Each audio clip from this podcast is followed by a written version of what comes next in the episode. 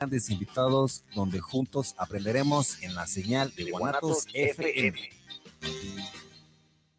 Los comentarios vertidos en este medio de comunicación son de exclusiva responsabilidad de quienes las emiten y no representan necesariamente el pensamiento ni la línea de guanatosfm.net.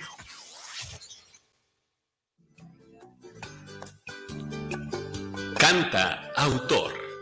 El espacio donde la inspiración se vuelve canción.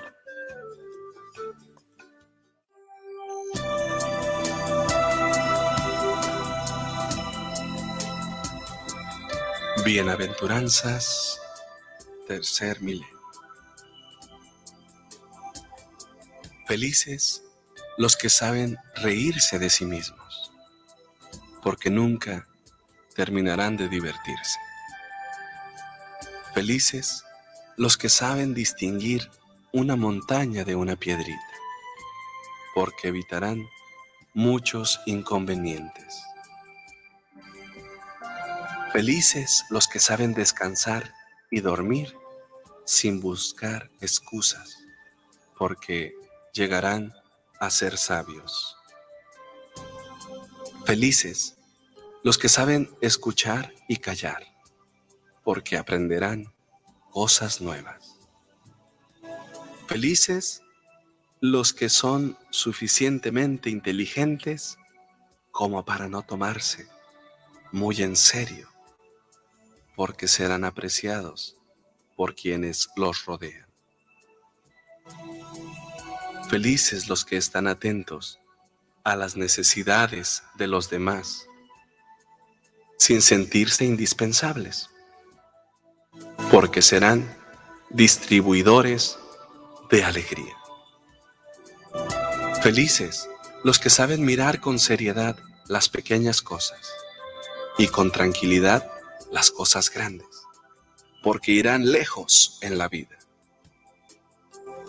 Felices los que saben apreciar una sonrisa y olvidar un desprecio, porque su camino será pleno de sol. Felices los que piensan antes de actuar y oran antes de pensar, porque no se turbarán por los imprevistos. Felices ustedes si saben callar. Y ojalá sonreír cuando se les quita la palabra, se los contradice o cuando les pisan los pies. Porque el Evangelio comienza a penetrar en su corazón.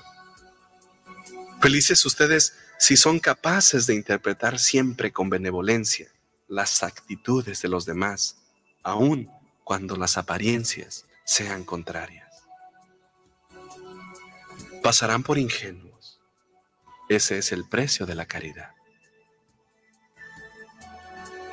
Felices, sobre todo ustedes, si saben reconocer al Señor en todos los que se encuentran en su camino, porque entonces habrán hallado la paz y la verdadera sabiduría.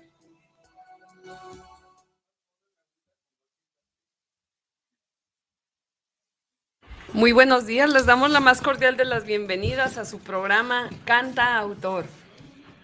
Recordándoles la forma de entrar, pueden entrar por YouTube, eh, en donde nos aparecen por ahí las letritas azules en, el programa, o entren por guanatosconzfm.net y guanatos eh, líder mundial que es Guanatos, New York. También tenemos en cabina los teléfonos 3317-280113. 3317-280113. Incorporamos también la línea 3303-188803. Por YouTube, entra la lupita y ahí le das la palabra canta autor, la fecha de hoy, 25 de mayo eh, del 2023 le das el enter y ya te aparece ahí el programa, lo abres y pues podrás estar también en el en vivo para que dejes tus comentarios, saludos, em, dudas, sugerencias. Agradecemos también los likes para el programa del día de hoy, eh, para nuestro invitado José María López Ventura. Tenemos por ahí este, los likes de Elizabeth Rodríguez, de Rosa Loza, de Lupita Díaz González, de Ana Íñiguez, de Blanca Estela Dural Martínez, de Teresita de Morales, de Josefina Romeros, de Rodolfo Rodríguez, de Marciano Vidrio, de Sergio Guillén, de Cristi Mejía, de María de Lourdes, de Coco Gutiérrez, de Fausto Carrasco, de Irma Romero, de Jorge M. Díaz, de Edgar eh, Orozco, a todos ellos les agradecemos pues sus likes y eh, su sintonía. Los invitamos pues a que se conecten ahorita al en vivo y ahí nos dejen también eh, sus comentarios, saludos, dudas, sugerencias, aclaraciones o hasta reclamaciones. Todo es permitido mientras sea del mismo programa. Eh, les dejo también con ustedes en la conducción tenemos a Enrique Alonso Vidro Rodríguez, quien nos presentará al invitado de hoy. Adelante, Enrique. Buenos días, buenos días, Lena Orozco. Buenos días. Amable auditorio, el auditorio más cantautoral y hoy también cantoral de la red. Un día como hoy, 25 de mayo, hoy de 2023, celebramos la vida de un ser de luz, un ser de belleza, un ser de generosidad y de servicio, muy similar a quien lleva el patrocinio de su nombre, también celebrado un día como hoy. Santa Magdalena Sofía Barat, religiosa, fundadora, italiana,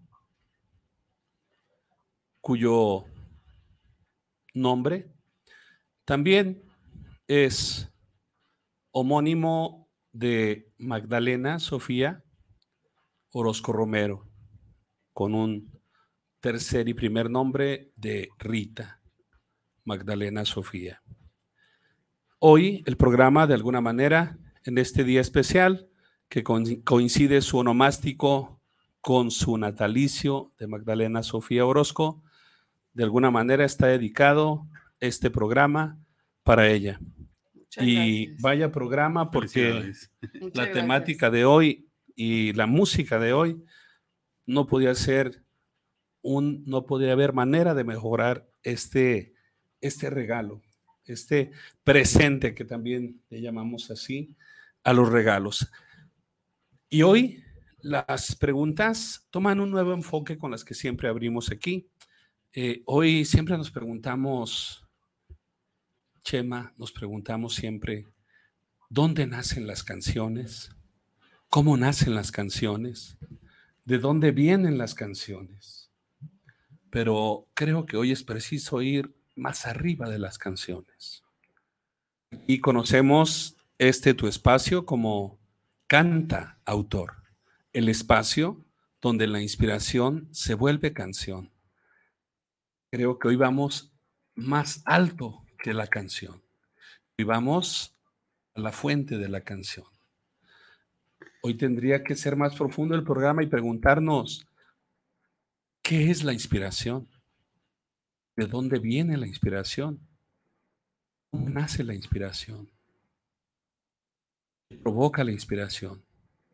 ¿Cómo se da ese momento en que el arrobamiento de una persona queda embebida en un embelezo de belleza artística, de belleza sonora, de belleza musical, que lo transforma, lo dinamiza y lo lleva necesariamente a una especie de arrobamiento personal en el cual empieza a brotar de sus labios lo que inimaginablemente está viniendo del espíritu de lo alto, de la trascendencia de la vida, de la fuente de la vida, y se vierte de tal manera tan sonora que la sonoridad misma en que se vierte rompe con todos los patrones auditivos a los cuales estamos socialmente acostumbrados y nos conduce a honduras sonoras que provocan reacciones nuevas en el espíritu. La inspiración tiene mucho que ver con la respiración y la respiración tiene todo que ver con el aire, con el viento, con el rúa de la antigüedad y con el neuma de los griegos helénicos, mismo nombre que a través de las escrituras en griego se tomó para designar al Espíritu de Dios y llamarlo neuma. El neuma se quedó de tal manera en la vida de el músico inspirado, el autor inspirado, el creador inspirado, que se metió en el marco de cuatro líneas llamadas tetragramas, y ahí como pequeños cuadritos, como pequeños rombos, fueron inscritos los neumas al ritmo de la respiración y la inspiración del músico, donde ser el autor no era lo principal. Lo principal era dejar que el autor con mayúsculas canalizara a través del autor con minúsculas y finalmente quizá el autor con minúsculas quedaba muy en la penumbra y lo que resonaba de él era su canto.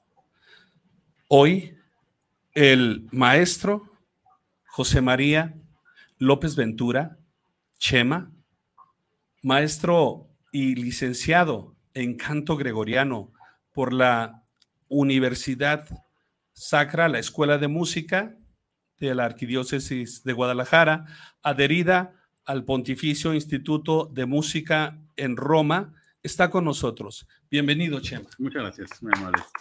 Estoy muy, muy emocionado de participar aquí con ustedes, muy agradecido, muy honrado por la invitación.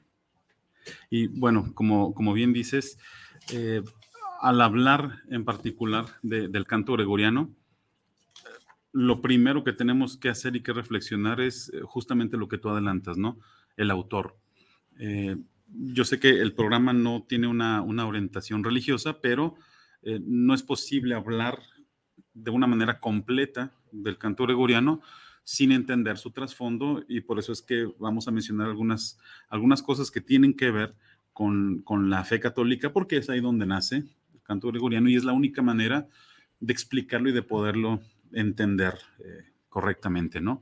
Eh, como bien dices, el, verdadero autor eh, del canto gregoriano, de, esta música sagrada que ha crecido y, se ha desarrollado junto con la iglesia misma durante los dos mil años, pues es el Espíritu Santo. Porque la función del canto gregoriano no es otra sino litúrgica.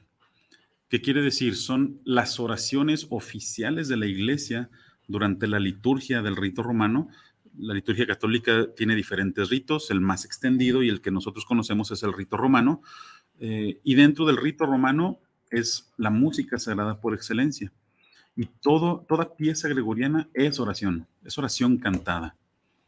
Eh, de hecho, eh, con, el rito antiguo, toda pieza gregoriana era la misma oración del sacerdote. Y mientras el sacerdote estaba haciendo la oración del inicio de la misa, ese mismo texto estaba siendo cantado por el coro como, como canto de entrada. Igual la oración del ofertorio del sacerdote, ese mismo texto al mismo tiempo era cantado por el coro, ¿no? El sacerdote hace la ofrenda, digamos, oficial, formal, ministerial, él como, como otro Cristo, y mientras el coro hace la ofrenda artística, embellecida, ¿no? Para hacer una sola ofrenda. Entonces, realmente estaríamos tomando demasiado superficial el tema si no involucráramos los aspectos de fe que, que dan origen al canto gregoriano. Y como bien dices también, eh, contagió esto a otros ambientes de la música y pues resulta que el autor más prolífero por muchos siglos fue el señor Anónimo. Eh, sí, claro. Porque muchas veces las obras pasaban sin firmar, no interesaba quién la hacía, porque había esta conciencia de la trascendencia de que fue inspirado por el Espíritu Santo, ¿no? Se sabe que muchos de los monjes, incluso ya de los polifonistas, Tomás Luis de Victoria, Palestrina, entraban en, ejercicios espirituales muy serios, muy profundos, para después de un periodo de penitencia y de ejercicio espiritual, sentirse dignos, sentirse capaces para componer, por ejemplo, las piezas del Trío Sacro de la Semana Santa. ¿no? Entonces, con esta conciencia es que ¿quién lo escribió por muchos siglos? ¿Quién lo escribió? Pues es lo de menos, pues fue el Espíritu Santo, ¿no? Eh, la mano de quién fue, pues, ¿qué, qué importa? Fue el Espíritu Santo. Esto con el tiempo también le trajo mucho respeto al canto gregoriano y le ocasionó musicalmente algunos inconvenientes, ¿no? Porque al paso, al desarrollo de la liturgia, cuando en la iglesia había una nueva fiesta, pues hay oraciones para esta misa, ¿no? Específicas para esta misa. Y como ya dijimos, esta oración pues tiene que cantarse. ¿Con qué melodía? Llegaba un punto en el que no había autor que se atreviera, ya cuando se usaba más firmar las partituras y las autorías y demás. O sea, ¿cómo yo voy a firmar? ¿Cómo yo me voy a poner a ser autor de una pieza que pues todo este repertorio está inspirado por, por el Espíritu Santo, ¿no?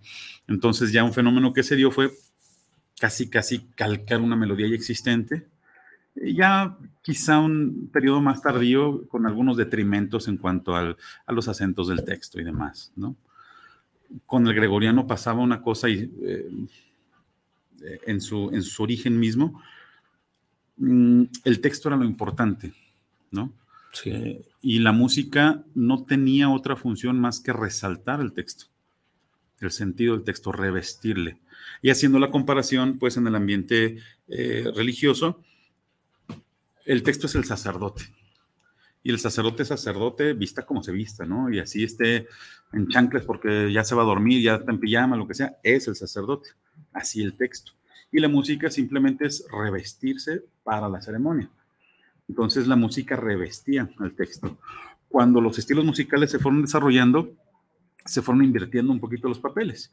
Ya con la música, el clasicismo, por ejemplo, ya tenemos muchas misas de Mozart, que es uno de los más conocidos, donde el texto ya pasa a un segundo nivel. Ya se repiten mucho las palabras, de toda una frase hay dos, tres palabras que se repiten mucho, si se lee el texto tal como se canta, pues medio pierde un poquito sentido por esas repeticiones que son necesarias para la música. Entonces, eh, llega un momento en el que el texto pierde un poquito de, prioridad para hacérselo pasar la música, contagia un poquito al gregoriano, solamente en cuestión del manejo de los acentos. Algunas piezas del gregoriano ya tardío, digamos, hay algunas melodías que no facilitan tanto la expresión de los acentos. Pero siempre conservando al menos esa intención de que la supremacía era el texto, porque lo importante es que estoy haciendo oración. Y la música simplemente está eh, revistiendo la, oración que se hace, ¿no? Lo importante era el texto, como bien dices, y el texto pues eh, precisamente estaba eh, intrínseco en la liturgia y el texto como tal en la liturgia era el que ya estaba inscrito y se iba sonorizando en base a la inspiración del, del músico, del autor. Y con eso sí, cuando citas el clasicismo con, con Mozart y, las demás épocas, por ejemplo, yo pensaría también los oratorios. En los oratorios de, de Händel tenemos el, conocidísimo Aleluya o el Mesías de Händel y vemos que finalmente ya se, se realza la música y la, la, polifonía, más no propiamente el texto en sí del, de lo que sería el Aleluya en un cántico de Aleluya de, de Gregoriano. Exacto. Sí, y porque ya en esos otros estilos por ejemplo, los oratorios no tienen una intención litúrgica. Son textos sagrados, pero sería impensable poner el oratorio este, en una misa. Claro. Para empezar, como, como bien dices, ya la, el texto se convierte en un pretexto para el desarrollo de la música y es una música demasiado amplia, demasiado extensa como para ser parte intrínseca del ritual. Los oratorios, las cantatas, no tienen una intención litúrgica. Y por eso es que se permite al autor también pues extenderse más, tomarse más libertades en ese sentido, ¿no?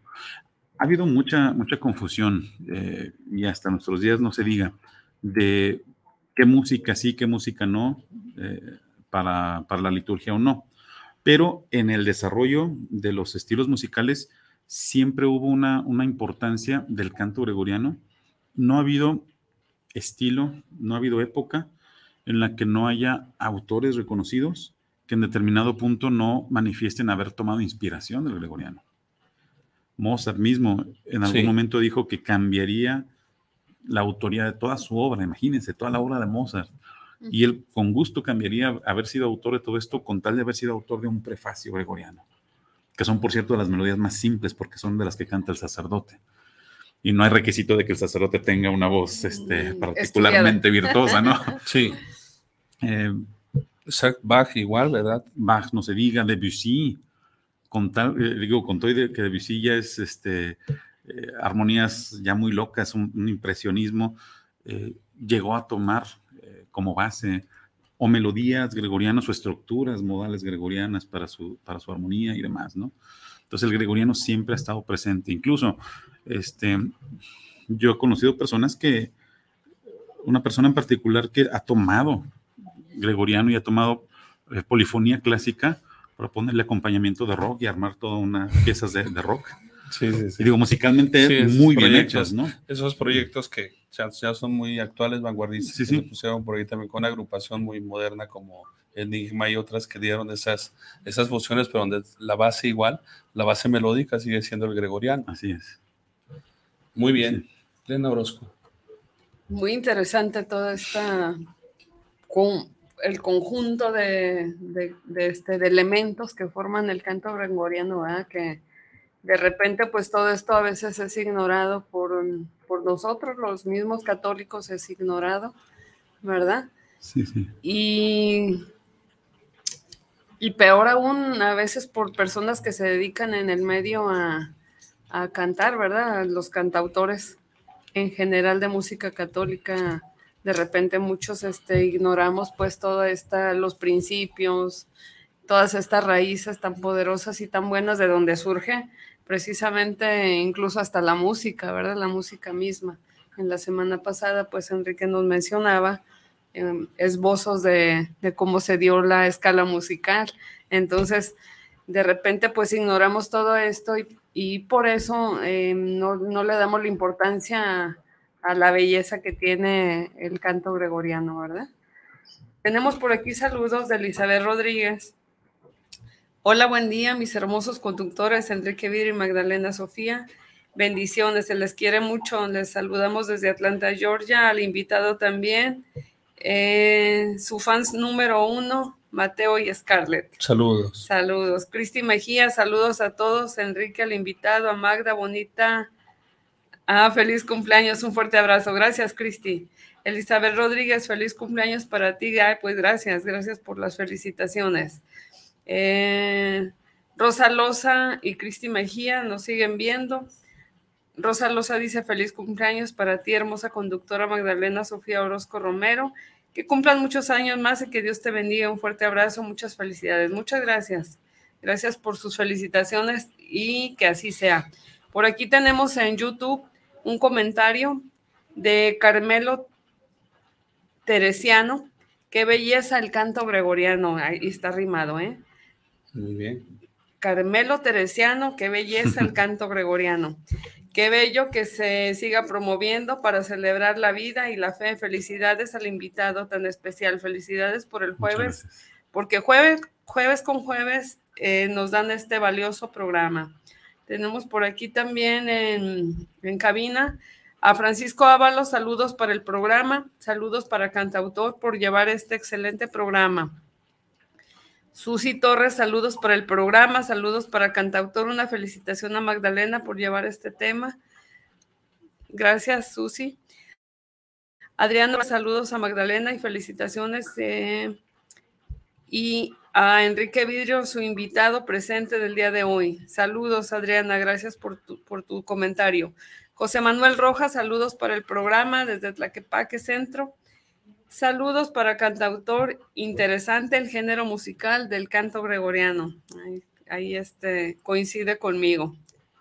Muy bien. Muy bien, que- queremos eh, hacer una, una breve acotación para proceder ahora a, la escucha.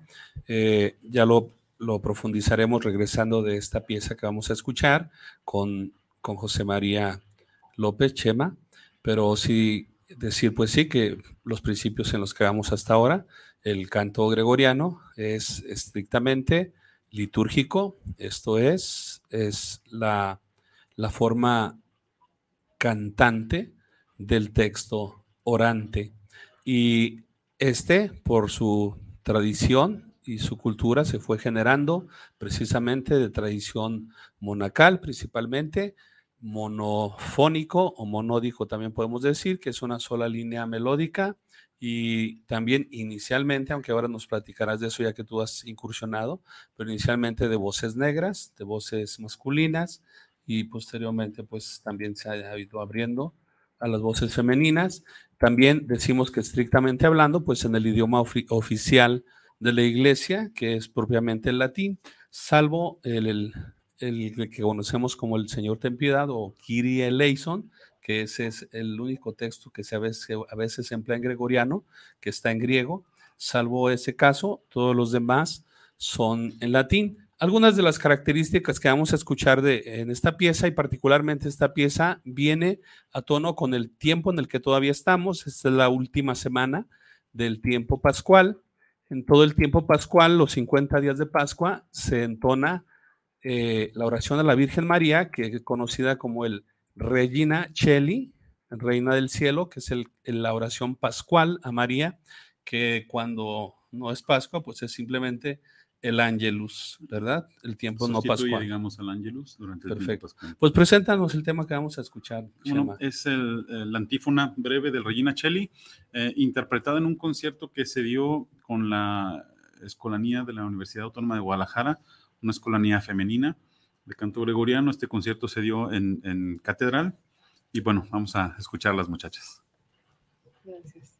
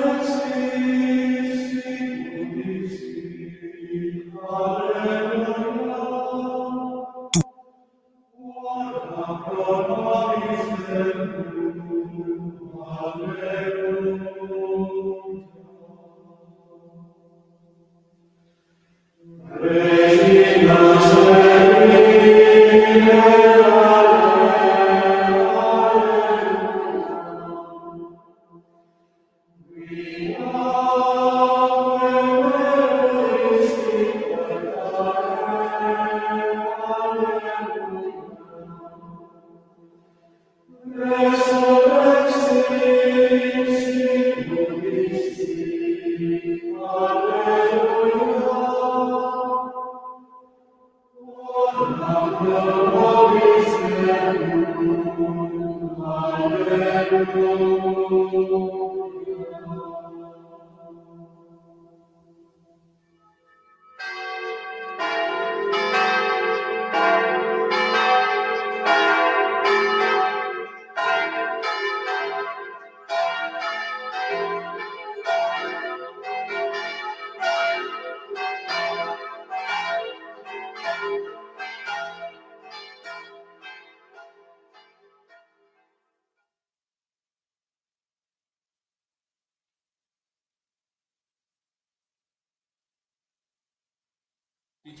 Puntualízanos aquí lo que escuchamos. Sí, como que le salieron bigotes a las muchachas, ¿verdad? no, no, disculpa. Ese es eh, un, audio que no es de este coro de las muchachas. Iba a decir que se identifican como muchachas y no aleguen, pero no. Este es un coro, es un coro italiano. Y eh, como pudimos apreciar, hay una parte donde ya cantan por igual hombres y mujeres.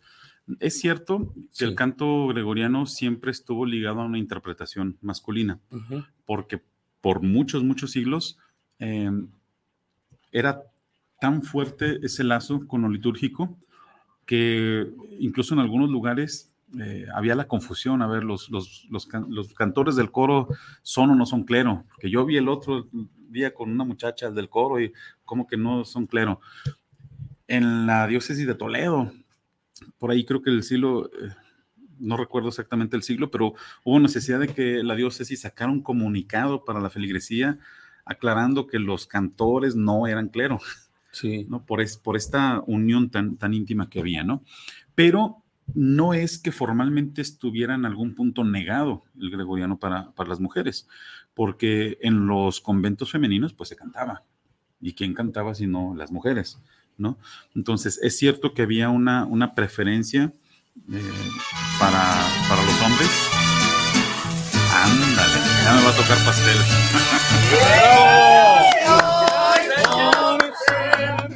¡Cumpleaños! Ay, yo se me hacía que no la alcanzaba prendida la vela. Feliz cumpleaños. ¿A nombre de? Tú de Guanatos FM. Muchas gracias, muchísimas gracias. Ahorita les comparto ahí. De, gracias. Continuemos, continuemos. Muy bien. Qué bueno que son tres para que me toquen. Sí, sí, sí, te va a tocar, Chema. Gracias. Entonces, eh, pues sí, eh, el canto gregoriano también, aunque una parte un poco más estudiada, obviamente, y las piezas quizá más complejas se dan en este ambiente monacal, que es lo que conocemos, porque también mm, generalmente las grabaciones de canto gregoriano, pues el coro que quiere grabar, así sea coro de monjes, pues digamos que quiere exhibir lo mejorcito de su, de su repertorio, lo, lo, más pulido. Entonces, generalmente en las grabaciones tenemos las piezas un poquito más complejas, pero hay infinidad de repertorio gregoriano que es sumamente simple. Gran cantidad del repertorio gregoriano, pues nace como canto del pueblo, como canto popular, y hay muchísimas, muchísimas piezas muy sencillas.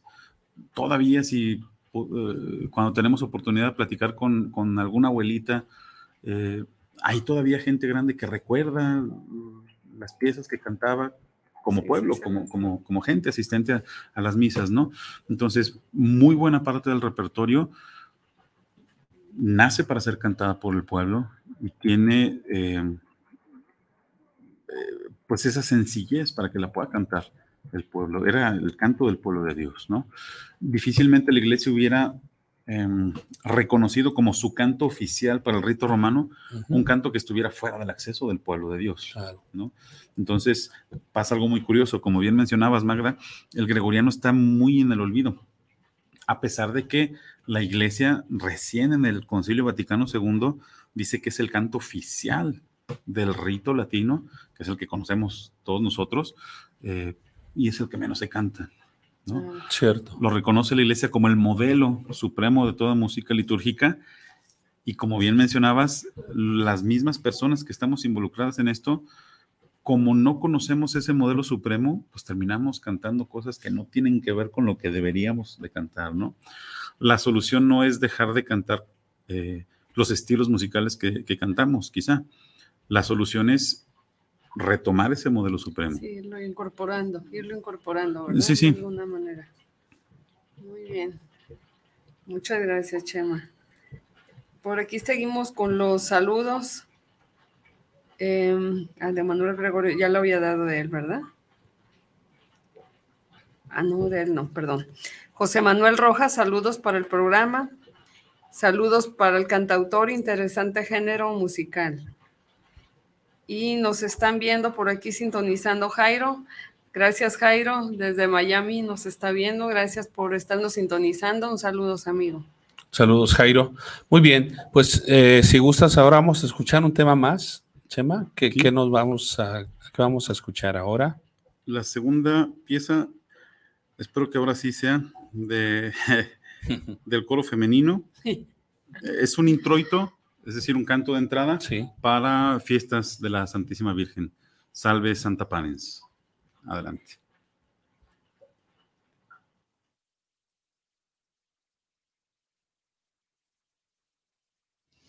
So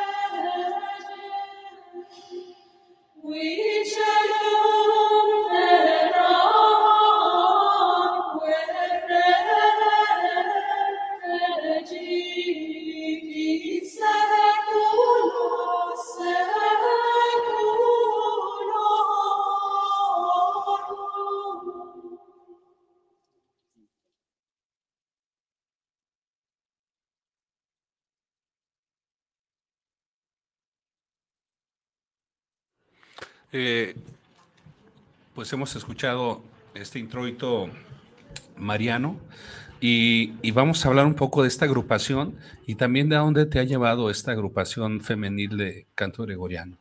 Bueno, esta agrupación fue parte de, un trabajo que estuve realizando algunos años en la Universidad Autónoma de Guadalajara.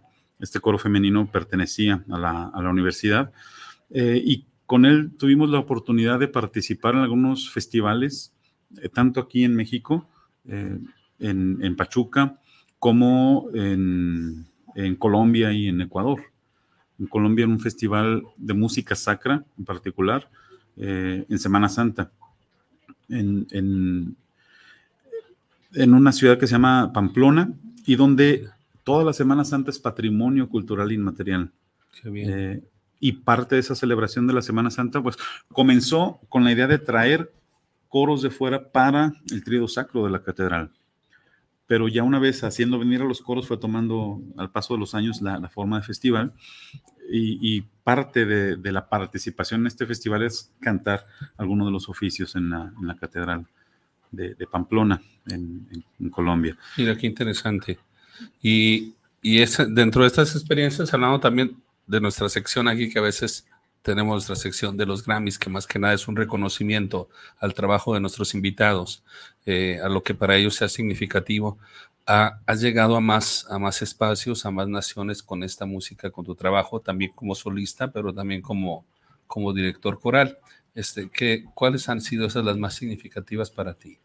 Pues mira, hay eh, algo que eh, me gusta mucho y, y, y, los grupos con los que he participado disfrutamos mucho, pues es viajar, ¿no? Eh, la música nos ha permitido ir a, a varios países de, de, de Sudamérica, Hemos ido a Colombia, a Venezuela, a Ecuador. Hemos participado también acá en México. Eh, eso, es, eso es muy, muy satisfactorio. Eh, también como cantante, es decir, como integrante sí. de, de, ensambles. Eh, es muy satisfactorio. Me atrevería a decir que más allá de, de viajar y ser muy bien atendido en, en los festivales, porque la verdad es que se esfuerzan mucho y son excelentes anfitriones de repente, por ejemplo, tengo muy presente en el Festival de Tlaxcala, sí. que nos llevaron a, a pueblecillos este, uh -huh. un, tanto, un tanto alejados. Muy sencillos. Sí, sí. Y no sé, acercar este tipo de música, música polifónica, arreglos de música mexicana, eh, donde he participado yo como, como cantante, no ha sido eh, centrados en el gregoriano, sino este, polifonía y música coral, ¿no? y, y, de repente llevarle esas, esas experiencias a la gente eh, es, es, de, lo más, de lo más satisfactorio. ¿no?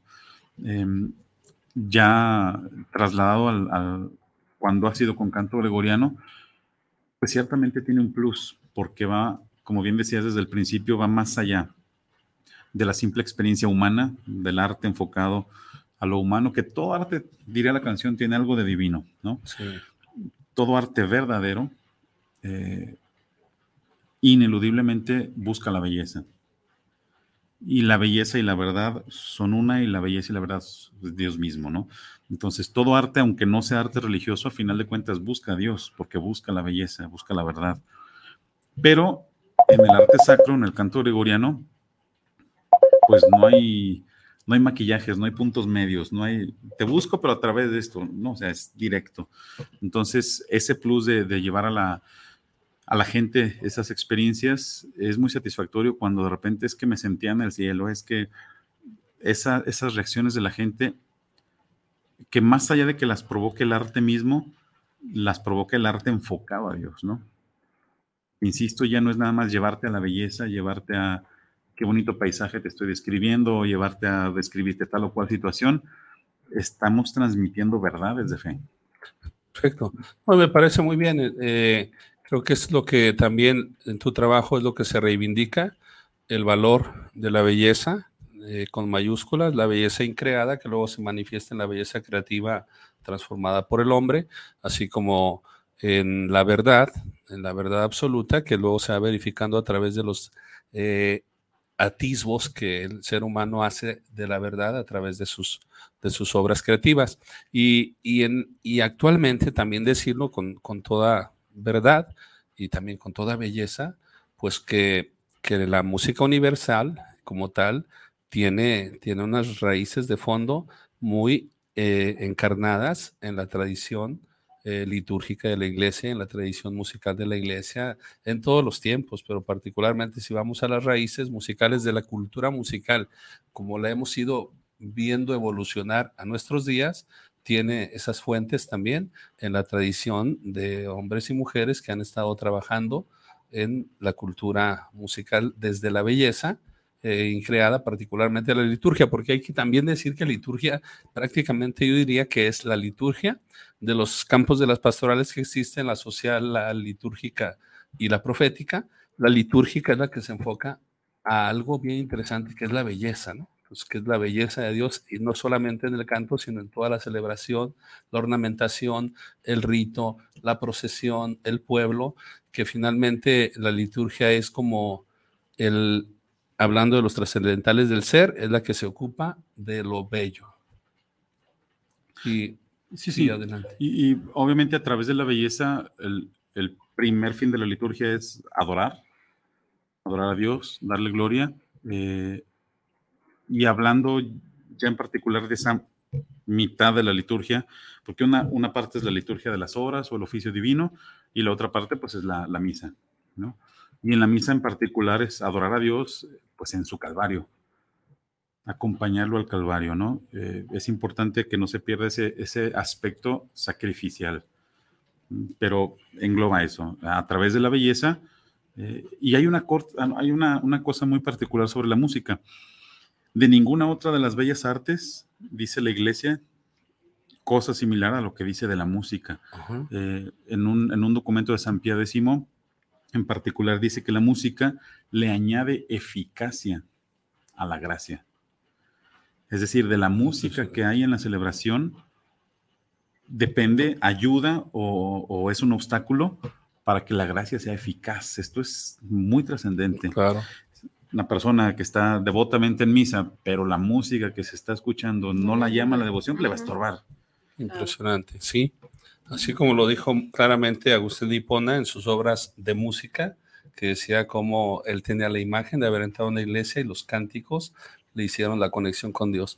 Posteriormente también se notará en la tradición precisamente de Tomás de Aquino, quien nos aportará algunos eh, cantos gregorianos también en orden, principalmente al Santísimo Sacramento, eh, como parte de la, también de la evolución de la piedad popular, porque inicialmente todo era litúrgico, estrictamente eh, enfocado a la Eucaristía, y luego, pues también va, el canto va creciendo a otras devociones, como es la adoración al Santísimo Sacramento, y ya que citaba la adoración, pues se tenía, hay muchísimas piezas de, de Tomás de Aquino, como el Adoro Te Devote, como el Pangelingua, como el Tamtunergo, enfocados pues propiamente en la adoración. Hablando de estos cánticos eh, y del canto gregoriano, ¿cuál vamos a escuchar ahora, Chema?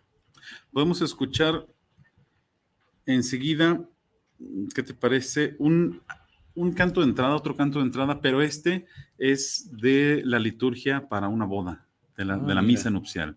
Muy, muy interesantes. Sí, sí, que mismo, mismo estilo, obviamente, gregoriano, pero este texto es el, propio de, los matrimonios, el Deus Israel. Deus Israel. Y adelante, Israel. Israel nunc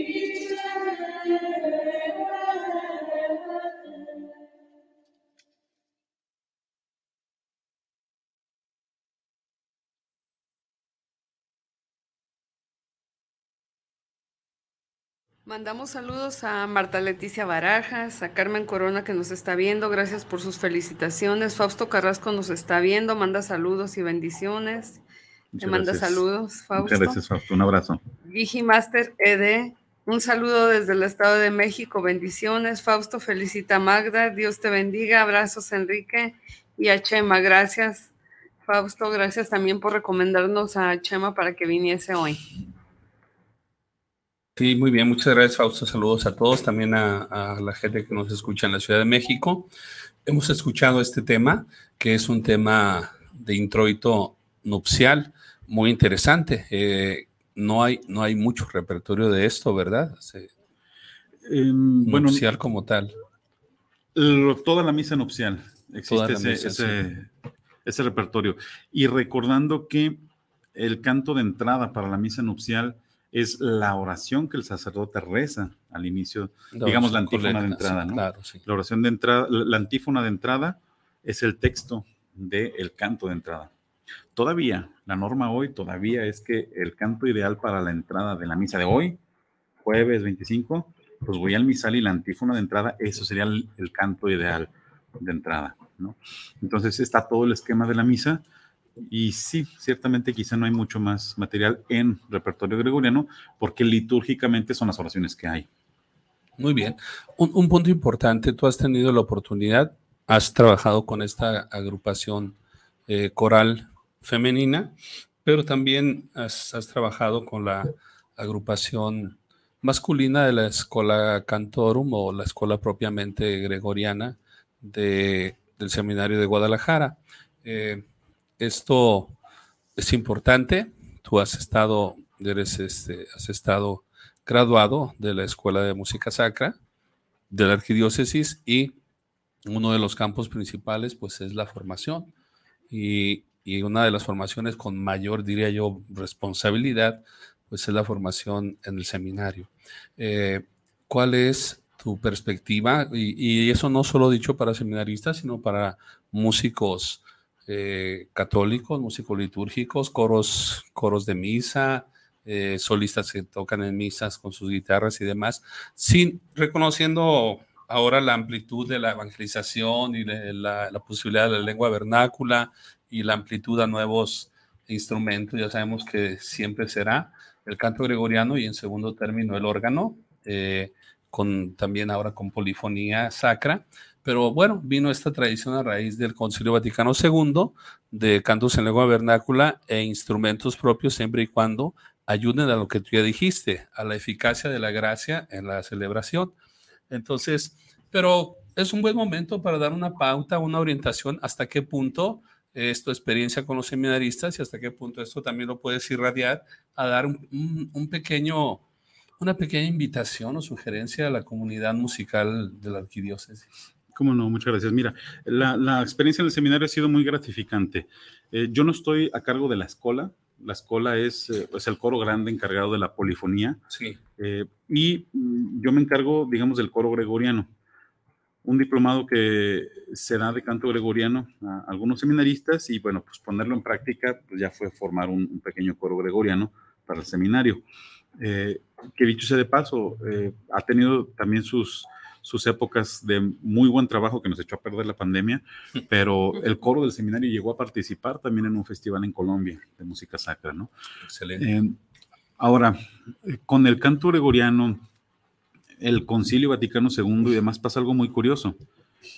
Eh, ya hablando en particular, ese mensaje que me dices para los músicos católicos, para los que se desempeñan eh, dentro del ambiente católico, si de verdad le hiciéramos caso al Concilio Vaticano II, estaríamos cantando más gregoriano, porque es el Concilio Vaticano II el que define ya legalmente, siempre lo fue de hecho, pero el Concilio Vaticano II es el que define el canto gregoriano como mi canto oficial de mi liturgia romana.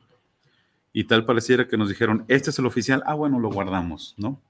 Porque, como bien dices, el concilio permite la inclusión ya formalmente, que ya existía, pero ya lo permite oficialmente la inclusión de instrumentos vernáculos.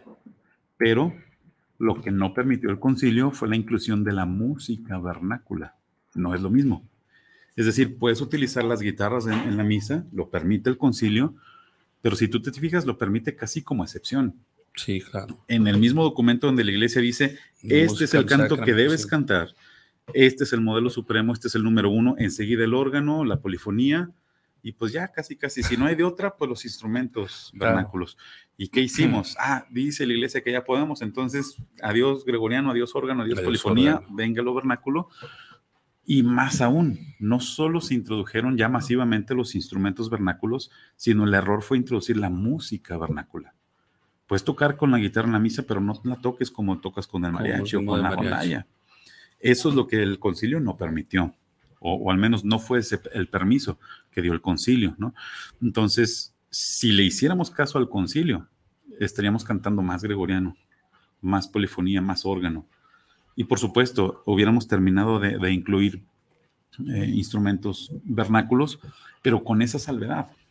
Ahora, también el concilio es muy claro y nos dice que toda música sagrada será tanto más digna, tanto más sagrada, mientras más se parezca en espíritu y en esencia al canto gregoriano.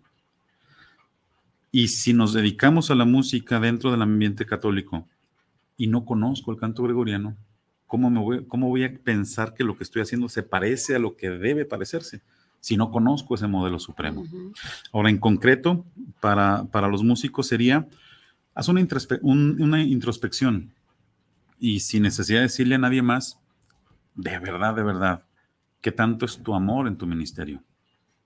Y a mí, aquí es donde me gusta poner este ejemplo. Ujú. Imagínatelo con tu novia. A tu novia le gustan, este, no sé, los girasoles. Sí. ¿Para qué les regalas rosas? Si a ella le gustan los girasoles. Ah, es que a mí me gustan las rosas, es lo que me queda de acá, paso lo que quieras. Pero si de veras tu amor, si de veras tu novia te trae loco, Pues vas a preferir regalarle girasoles, aunque no sea tu flor preferida. Vas a regalarle lo que ella te está diciendo que prefiere. Aquí pasa lo mismo. Yo sé tocar guitarra y es lo que voy a cantar en la misa, es lo que voy a usar para cantar en la misa. Pero de verdad amas a la iglesia más de lo que amas tu gusto musical. Está bien, comienza tocando la guitarra, pero si la iglesia te dice que lo mejor es el órgano, el gregoriano, ¿por qué no haces un esfuerzo por, a ver, deja, pongo los acorditos aquí para algunas cosas acompañarme, al menos lo más solemne, la adoración eucarística, el canto de comunión, déjame lo acompaño en lo que mi madre, la iglesia, me dice que prefiere. Déjame incluyo una piececita gregoriana por ahí, porque mi madre, la iglesia, me está diciendo que eso es lo mejor que le puedo ofrecer. Y aquí la medida es el amor. Lo que intentas ofrecer, que no, no, es, no es indigno, de ninguna manera ofrecer lo que a mí me gusta. A mí me gusta la guitarra y yo quiero ofrecer la guitarra, pues está bien, perfecto. Pero si tu amor va un poquito más allá, ¿por qué no le ofreces a la iglesia lo que te está diciendo que es el número uno? Y desgraciadamente esta avalancha de mandar a la, a la lona lo que la iglesia me puso como primer lugar, pues llegó por el clero. Y desgraciadamente, buena parte del clero, buena parte de los sacerdotes, pues ya no son conscientes de estos detalles y ya no son ellos los que, quienes están a cargo y quienes prefieren el número uno que me dice la iglesia. ¿no? Eh, por eso es tan importante la labor en los seminarios porque la formación que traiga el futuro clero va a determinar pues todo de la liturgia, ¿no? Cómo celebran y eso incluye la música, ¿no? Así es. Muy bien, quiero también decir una dimensión social del canto gregoriano, o un aspecto social que también para quizá así, para absolutamente todo nuestro auditorio, independientemente de su credo, su confesión, la música como tal ya está aquí. Pero quiero contar una, anécdota rápidamente, un aspecto social del canto gregoriano. He tenido también la oportunidad de, de viajar también dentro de mi campo musical y, mi- y ministerio, y en una ocasión estuve en, Suiza en el cantón de Champé. Y en Champé estuve en una iglesita que está en un monte llamado Sion, y en la punta del monte está una iglesia dedicada a Notre Dame de Valer, a Nuestra Señora de Valer, que es- sería el, poblado. Eh, llegué yo ahí, por cierto, dicho sea, yo sé que en Europa todo dicen que tienen, pero en ese lugar dicen y está certificado que está el órgano más antiguo del mundo. Entonces, a mi parecer, si lo, lo creí, lo pude ver, lo pude, y me pareció muy bien. Pero lo interesante no fue eso, sino que cuando llegó, empezó la Eucaristía, llegó un coro, eran todos, todos varones, iban con su típico uniforme de rápido, de pantalón negro y camisa blanca, también allá sucede. De color hueso, ¿no? Sí.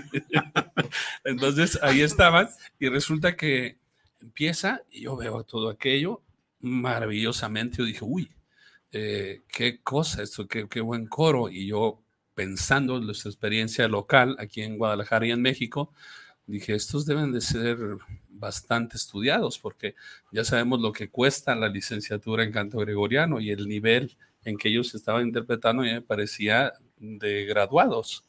Termina la celebración, yo estaba encantado y feliz con, con esa música con el órgano más antiguo del mundo y luego el, el, el abad que era mi amigo, el padre Nicola, entonces todo hermoso. Termina y el padre Nicola, como sabe que soy músico, me presenta a, a la coral.